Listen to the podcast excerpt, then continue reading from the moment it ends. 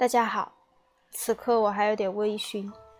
我们今天讲全球通史下第五编，公元一千五百年以前朱古力地区的世界。本篇涉及两个基本问题：为什么研究世界史应从一五零零年这一年开始？为什么西方人在十五世纪后期和十六世纪初叶做出的巨大发现和惊人探险中起了主要作用？前一问题将在第十八中予以回答，后一问题是本编余下各章要讨论的主题。人们往往想当然地认为，只有西方人才能做出那些改变人类生活道路、开创世界历史新纪元的富有历史意义的发现。这种观点是完全没有道理的，尤其是如果考虑到中东的穆斯林和东亚的中国人所具有的伟大的航海传统的话。那么，为什么西方会率先从事至今仍可感到其影响的海外事业呢？第十八、十九章将分析穆斯林世界和儒家世界的传统社会。第二十、二十一章将考察与此形成对照的西方社会的动力来源。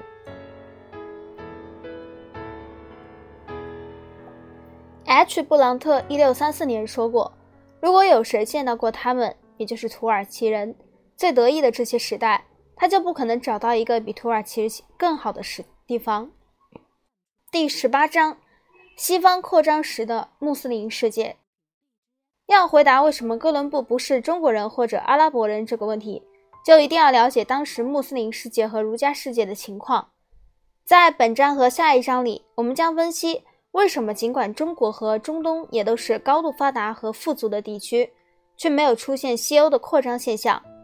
我们将会看到。自相矛盾的是，这种富足和高度发达的水平使他们自鸣得意、自我满足，因而不能适应变化的世界。第一节，现代穆斯林帝国的崛起。如果一千五百年一位观察者在月球上观看地球，他对穆斯林世界的印象一定会比对基督教世界的印象深刻得多。这位神话中的观察者首先会对穆斯林世界的辽阔版图。然后会对它不断进行扩张印象深刻。最早的穆斯林是阿拉伯半岛上在宗教领土领袖穆罕默德领导下第一次团结起来的阿拉伯人。穆罕默德认为他已接受了神的感召，去警告人们末日审判终将来临，去告诫他们忠实的报答是上天堂，邪恶的惩罚是下地狱，要求信徒们履行一定的仪式及伊斯兰教的武功。包括每日祈祷、施施舍、斋戒和去麦加朝圣等。这些仪式和《古兰经》的规训合在一起，不但提供了一种宗教信仰，而且提供了一种社会法规和政治体系。信徒们感到他们彼此都是有共同使命的兄弟，这有助于当时还很涣散的诸阿拉伯民族。公元六三二年，穆罕默德去世后，阿拉伯人冲出了阿拉伯半岛。并迅速扩张到中东的拜占庭帝国和萨珊王朝，然后他们向东扩张到中国，向西方穿过北非，进入西班牙。到七百五十年，穆斯林扩张第一阶段结束时，世界上已出现了一个从比利牛斯山脉到印度、从摩洛哥到中国的庞大穆斯林帝国。七百五十年至一千五百年间，穆斯林又进行了第二阶段扩张，这一时期向西进入中欧，向北穿入中亚。向东突入印度和东南亚，向南深入非洲内地，因此穆斯林世界扩大了一倍，面积远远超过欧亚大陆西端的基督教世界的东端的儒家世界。不仅一千五百年左右，穆斯林世界是占地最为广阔的。那一时期以后，它还继续大力向外扩张。那一时期里，向外扩展疆域的并非如通常所认为的那样只有西欧。在基督教世界抵达海外同时，穆斯林世界也正在陆上进行扩张。16世纪初期，葡萄牙人在印度和东印度群岛获取立足点，西班牙人在美洲大陆征服一个帝国。不过，当时奥斯曼土耳其人，一个皈依了伊斯兰教的中亚民族，也正在闯入中欧。他们侵占了匈牙利，并于1529年围攻位于欧洲中心地带的哈布斯堡帝国的首都维也纳。在印度。莫卧儿帝国结束的皇帝也在稳步地向南扩展自己的帝国，直到他们成为几几乎整个半岛的主人。在其他地方，穆斯林的信仰继续在非洲、中亚和东南亚传播。伊斯兰教的不断扩张，在某种程度上是由于他强有力的改变了非穆斯林的信仰。不过，穆斯林并不像基督教徒那样惯于使用强制的手段。与这些措施相比，穆斯林商人和传道士温和的传教说教要有效得多。他们在文明程度较低的民族中尤为成功。通常是商人先露面，他把劝人改宗和推销商品结合起来。商人的职业使他与所要劝服的人们建立起经常而密切的联系。此外，这里没有种族歧视，因为即使商商人与同村民们不属于同一种族，他多半还是会娶土著妻子为妻，土著女子为妻。这种通婚常常导致该女子的家庭成员接受伊斯兰教。很快，孩子们也需要有宗教教育，于是学校建立起伊斯兰教的教义和礼仪。穆斯林的孩子常去上学，异教徒的孩子也一样，学习古兰经。这就说明为什么伊斯兰教自它创立时起，在争取皈依者方面的比其他任何宗教都远为成功。刚刚说错了，是创立，不是创立。即使在今天，伊斯兰教在非洲与基督教的斗争中，也不仅仅是占有特有的优势，因为它不只是极好的顺应了当地人普遍接受的基督教是站在外来白种族族人一边的认识，还十分适应非洲的土著文化。除了不断扩展疆域外，约一千五百年前后的穆斯林世界还以它的三大帝国——地跨中东、北非和巴尔干半岛的奥斯曼帝国、波斯的萨菲帝国和印度的莫卧儿帝国而闻名于世。这些帝国当时都以臻于强盛，统治着伊斯兰教的中心地带。这些帝国的崛起，某种程度上归功于火药的发明及其火器和火炮上的应用。这些新武器加强了穆斯林世界的中心力量。他们与此同时加强了基督教欧洲的中心力量一样，火器绝不是可以说明这三三个穆斯林帝国崛起的唯一因素。建立王朝的首领极有才干，形势特别有利于他们去征服各自的帝国，这两点同样得以重要。现在我们来仔细考察一下这些因素是如何结合起来，使这三个穆斯林帝国得以崛起的。哇，这一章有点长嘞。好，我们来说奥斯曼帝国。建立这一以他们自己名字命名的帝国的奥斯曼土耳其人，是原先来自中亚，而闪米特阿拉伯人则来自阿拉伯半岛，广为分散突厥人的已知。在早些数世纪里，突厥部落民一批一批不断地袭入中东富饶地区。早在八世纪时就来到中东，渗入伊斯兰教帝国，首先是充当雇佣兵。十世纪时，蒙古西征压力迫使更多的突厥部落袭入中东，包括一支塞尔柱突厥人。这些新移民在1071年具有决定意义的曼奇科尔特战役中大败拜占庭军队，突破了小亚细亚沿托罗斯山脉的传统边界。这边界已保护罗马和拜占庭帝国达1400年之久。这一胜利使小亚细亚大部分地区成为塞尔柱帝国的一部分。只将西北角留给了拜占庭人。塞尔柱帝国后来经历了衰落，分裂成许多独立的公国或苏丹国。十三世纪后期，一伙伙新来的突厥移民使局面变得愈益混乱。有一伙人定居在塞尔柱帝国最西北的边缘地带，距分隔欧亚两大洲的战略要地达达尼尔海峡不到五十英里。一二九九年，这伙人的首领，一个叫奥斯曼的人，向塞尔柱帝国最高统治者宣布他的独立。从这一低微阶段开始，以这位原无名气的奥斯曼的名字命名的奥斯曼大帝国发展起来。这令人目眩的成功的第一步是在小亚细亚夺取剩余的拜占庭地区。到1340年，整个小亚细亚已在伊斯兰教的势力的控制下。1354年，土耳其人渡过达达尼尔海峡，在加利波利建立要塞，从而获得他们在欧洲的第一个立足点。到底是读要塞还是要塞啊？他们要想进攻欧洲，几乎找到比这更有利的时机了。当时整个基督教世界衰落和分裂，可怕的瘟疫、黑死病整批整批地夺去了许多基督教国家居民的生命。灾难性的百年战争使英法两国无力动弹。哦，这就是英法百年战争。这样冲突的起讫日期颇值得注意。战争开始于一三三八年，这一年土耳其人正在完成他们对小亚细亚的征服，结束于一四五三年。这一年，土耳其人攻占了君士坦丁堡。意大利诸国因威尼斯和热那亚的长期争斗，无力反对土耳其人。巴尔干半岛则由于天主教徒、东正教徒和异教的鲍格米勒派三者之间的宗教斗争，以及早已过了全盛时期的拜占庭帝国、塞尔维亚帝国和保加利亚帝国相互间的竞争，已被无可挽回的分裂了。与小亚细亚一样与小亚细亚一样，巴尔干半岛上的基督教农民也对其统治者极度不满。以致他们对土耳其人的猛烈进攻很少抵抗或者不加抵抗。这些情况解释了奥斯曼人在从他们的小亚细亚的基地向外扩张所取得惊人成功。1384年攻占索菲亚，之后不久控制整个保加利亚亚。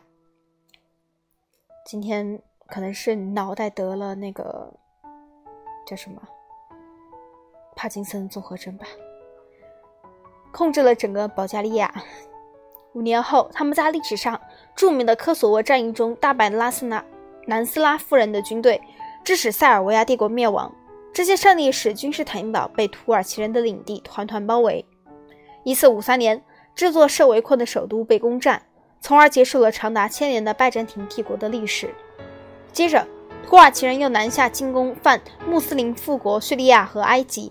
经过一场旋风似的大战，他们于一五一六年占领叙利亚。次年占领埃及，土耳其人最后阶段的征服是在中欧进行的。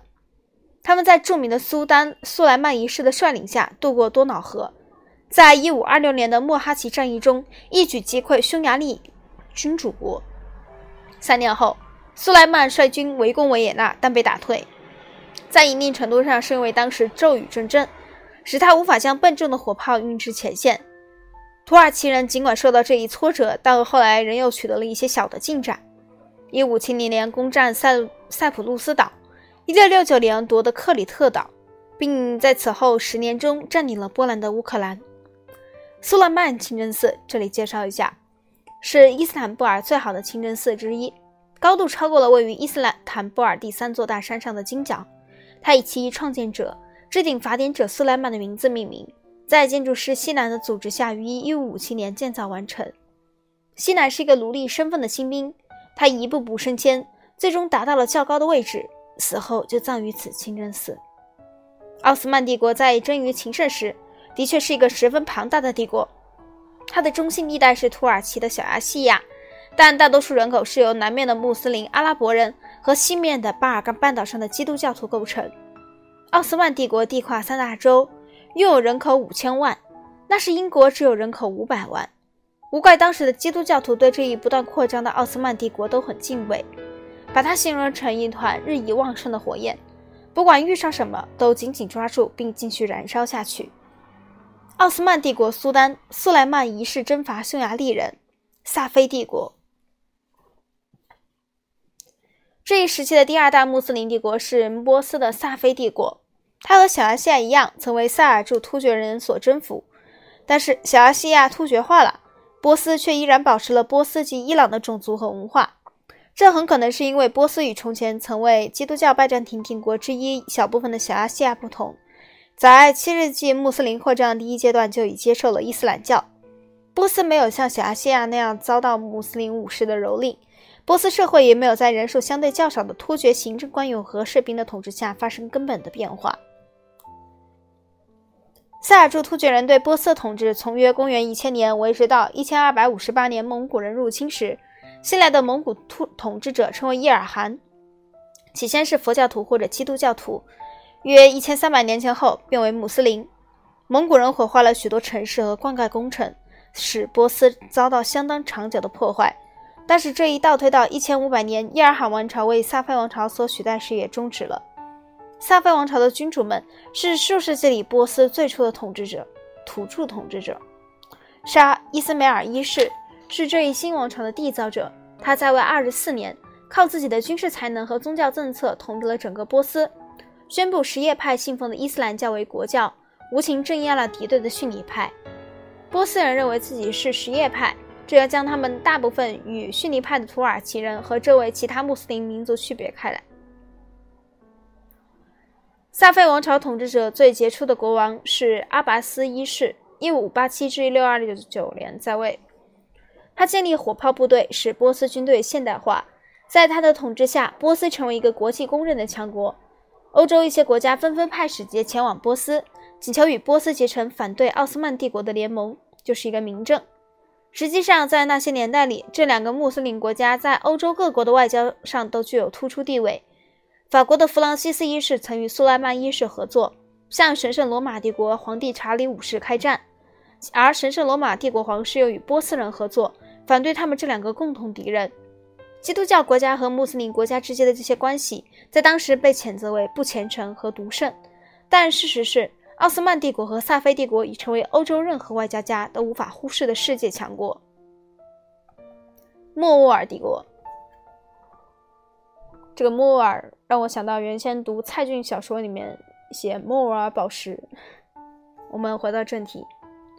正如萨菲王朝两位杰出的统治者在波斯创建了一个民族王朝那样，莫尔王朝两位杰出的统治者巴布尔和阿克巴也在印度缔造了一个民族王朝。这对印度教占优势的地区的穆斯林统治者来说是一个非常了不起的成就。穆斯林入侵印度的浪潮共有三次，每次都相隔很长时间。第一次入侵浪潮由阿拉伯穆斯林掀起，他们于712年侵入印度河河口附近的信德地区。这些阿拉伯人未能深入内地，所以他们对印度的影响很有限。第二次入侵浪潮发生于约公元一千年左右，突厥穆斯林开始从阿富汗境内的根据地不断遭到侵略时，是侵略印度的时候。这些侵略断断续续进行四个世纪，使生命和财产遭到巨大损失。最后结果是在北印度建立了许多穆斯林王朝，在南印度继续存在着一批印度教国家。但是在北印度，大部分人依然在种族上是印度人，在宗教上信奉印度教，未像小亚细亚的人那样伊斯兰教化和突厥化。原因在于，从北方下来的突厥人与印度原有的千百万人相比，仅是微不足道的少数。他们能填满的只是政府和军队中的高级职位，种田人、商人和大部分官吏仍要靠他们的印度教臣民来充当。确实，在某些地区，大批大批的居民已改宗伊斯兰教。尤其是一些低级种姓，他们想通过这一新宗教摆脱剥削。然而，当一千五百年第三次穆斯林入侵浪潮随着莫卧儿帝国的人到来而开始时，印度事实仍是一个印度教占压倒优势的地区。这些新来的人也是突厥人，他们的首领是伟大的突厥者铁木儿，别名为博铁木儿的直系后裔，引人注目的巴布尔。一五二四年，巴布尔率领装备火神点活滑膛枪和火炮的一万两千人的小部队，打败了印度的十万大军。他乘胜占领德里，作为他的新都。四年后，巴布尔去世，但他们的儿子们继续在走他的道路。帝国迅速发展。在巴布尔的孙子著名的阿克巴统治期间，帝国臻于情盛鼎盛。阿克巴是莫尔王朝的皇帝中最杰出的一位，他征服了西方的。拉拉杰布达纳和吉古吉拉特，东方的穆穆加拉和南方德干半岛上的几个小国，帝帝国领土大为扩展。当时莫尔人的统治已从堪布尔和克什米尔扩展扩大到德干半岛。后来在奥朗泽布1658至1707年在位的统治下，更进一步扩大，几乎扩大到半岛最南端。除了赫赫战绩外，阿克巴还是一位兴趣广泛、多才多艺、极为了不起的人物。虽未受过教育，但多思好问，才思敏捷。对此，就连那些熟识他的耶稣会会士也不得不表示钦佩。活动范围惊人，会使人联想到彼得大帝一世。阿克巴同这位俄国沙皇一样酷爱机械，他在冶金方面的研究以及对火力更大的枪炮设计就是很好证明。他学习绘画，热爱音乐，是打马球的好手，会演奏各种乐器。鼓鼓是他最喜爱的一种。阿克巴甚至创立了自己的一种全新宗教。丁伊拉赫教及神圣宗教，教义是折中主义，糅合了许多宗教的各自的一些内容，尤其是印度教。这个字不认得，上面一个老，下面一个日，待我去查一下。和印度教的部分教义，阿克巴希望共同的信仰能使他的印度教臣民和穆斯林臣民团结起来，但实际上他对国家并没产生什么影响。这一宗教过于需要智力，不能吸引群众，甚至在宫廷也没有多少皈依者。然而，阿克巴记住他的合成宗教为了得到的东西，在他结束对印度教徒的歧视，规定他们与穆斯林地位平等时，却得到了废除了印度教徒前往圣地朝拜时需缴纳的香客税，取消了对印度教徒的人头税。这种税，所有穆斯林国家都向他们国内的非伊斯兰教徒征收。阿克巴还让印度教徒担任国家高级事务，印度教徒不再把莫卧儿帝国看作是敌国。阿克巴梦寐以求的新印度，一个民族国家，而不是一个由穆斯林主人和印度教臣民组成的分裂的国家，开始出现。泰姬马尔哈林，泰姬陵，泰姬马尔哈林或许是世界上最美丽的陵墓。一六三一年至一六五三年，沙贾汗王为他的爱妻蒙太姬马尔哈进城了这座陵墓。它坐落在莫尔首都阿格拉城的亚穆纳河南岸，至今仍是莫尔建筑的瑰宝。真想去看看。好，我们下一节讲到，就讲第二节穆斯林帝国的辉煌。这一讲再见。